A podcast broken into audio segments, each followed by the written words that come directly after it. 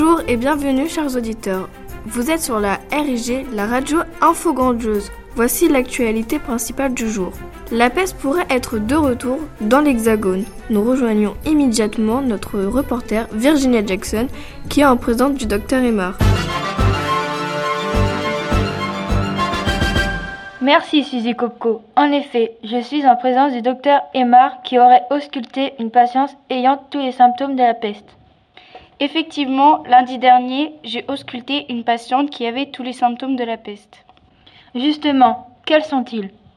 Ma patiente avait les ganglions enflés, une toux purulente et des douleurs importantes à la poitrine. Comment aurait-elle contracté la maladie? Je ne peux pas répondre à votre question. La maladie a disparu au XIVe siècle en France. Des foyers existent, mais à l'étranger, dans des pays tropicaux.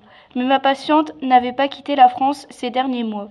Nous reprenons l'antenne, car nous avons une auditrice au bout du fil qui dit qu'elle a les symptômes décrits par le docteur Emar. J'ai écouté la radio et j'ai entendu le docteur parler de la peste. J'ai tous les symptômes qu'elle décrit. Un gonflement des ganglions au cou et sous les bras. Je tousse et je crache du sang. J'ai mal à la poitrine. On nous a rapporté qu'il y aurait eu une épidémie à Madagascar. Y êtes-vous allé dernièrement? Oui, j'y suis allée pendant un mois pour travailler dans une association. Et vous dites que vous avez des ganglions sous les aisselles? Oui, j'ai peur. Pourquoi vous me demandez ça? Calmez-vous. Le médecin en ligne va essayer de vous aider. Nous arrêtons ce bulletin pour une courte pause.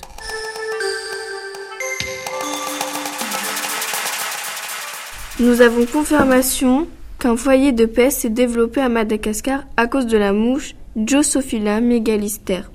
Pourtant, aucun cas d'épidémie n'aurait été signalé depuis 1950. Nous rejoignons notre reporter, encore avec le docteur Emar. Que se passe-t-il de votre côté? Eh bien, voilà quelques minutes que nous avons été mises en quarantaine. Les services sanitaires pensent que nous avons peut-être été contaminés par la patience du docteur Emar. Le cabinet a été fermé.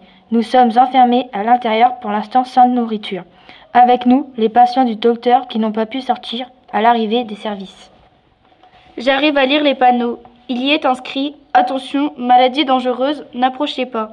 Je reviens, je vais voir dans mon livre ce que je peux trouver sur la maladie de la peste. J'ai trouvé. Il y aurait bien un remède contre la maladie développée par un chimiste de l'université Cossio. Amy, êtes-vous là? Amy? Amy? Amy?